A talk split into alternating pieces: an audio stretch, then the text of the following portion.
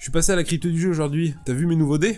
C'est quoi, c'est des chelous? Bah, c'était un lot d'occasion. Il y avait des D100, des D10, des D20 et quelques D6 dépareillés. Mais ça va te servir à quoi? Bah, j'ai décidé de me remettre à masteriser des parties de jeux de rôle. Hum, Et ça te prend comme ça, du jour au lendemain? Bah non, euh, déjà quand j'écoutais Game of Roll, ça me donnait super envie de jouer. Et là, je viens de finir le comics Rick et Morty versus Donjons et Dragons. J'ai tellement kiffé que je me suis dit que ça serait trop cool de refaire une partie. quoi. Attends, il y a trop d'infos là. En gros, t'as une nouvelle lubie. Ça, j'ai compris. Mais c'est quoi que tu as lu Bah c'est Rick et Morty versus Donjons et Dragons. Donc j'avais bien compris. Mais oui Putain, c'est énorme J'aurais jamais imaginé que ces deux licences se rencontrent un jour, tu vois.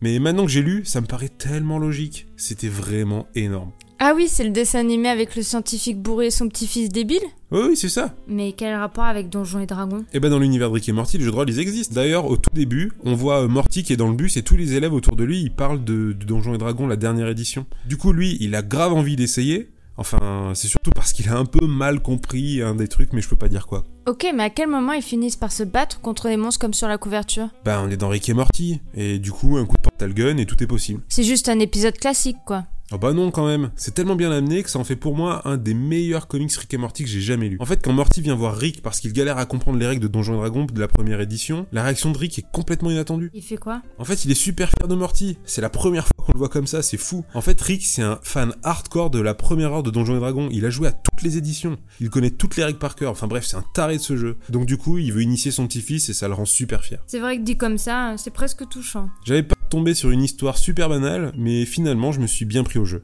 Hum, c'est le cas de le dire. Mais t'es obligé d'avoir joué un peu pour kiffer ou c'est juste un truc de niche Bah, je pense pas que ce soit un truc de niche. Enfin, pas forcément. Tu passes certainement à côté de plein plein de références. D'ailleurs, c'est certainement mon cas parce que je suis pas un spécialiste. Mais l'histoire prend le dessus. C'est un peu comme quand on écoute un podcast de jeu de rôle, comme je te disais tout à l'heure. Tu joues pas, mais l'histoire t'attrape et tu veux savoir comment ça va finir. Du coup, les auteurs doivent être fans de Donjons et Dragons. Ah bah carrément, hein. c'est écrit par Jim Zub. C'est un raccourci pour Zub Kavik. C'est un auteur canadien renommé, il a aussi écrit des histoires pour le vrai comics Donjons et Dragons, les légendes de Baldur's Gate. Et il a aussi sorti Wayward chez Glénat, donc le gars connaît le sujet quoi. Et le deuxième scénariste, c'est Patrick Rothfuss, qui est aussi un énorme écrivain de fantasy.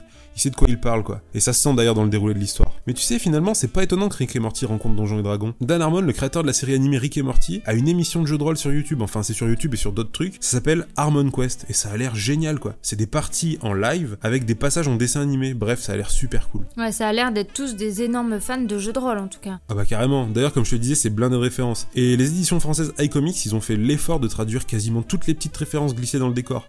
Du coup, c'est encore plus drôle.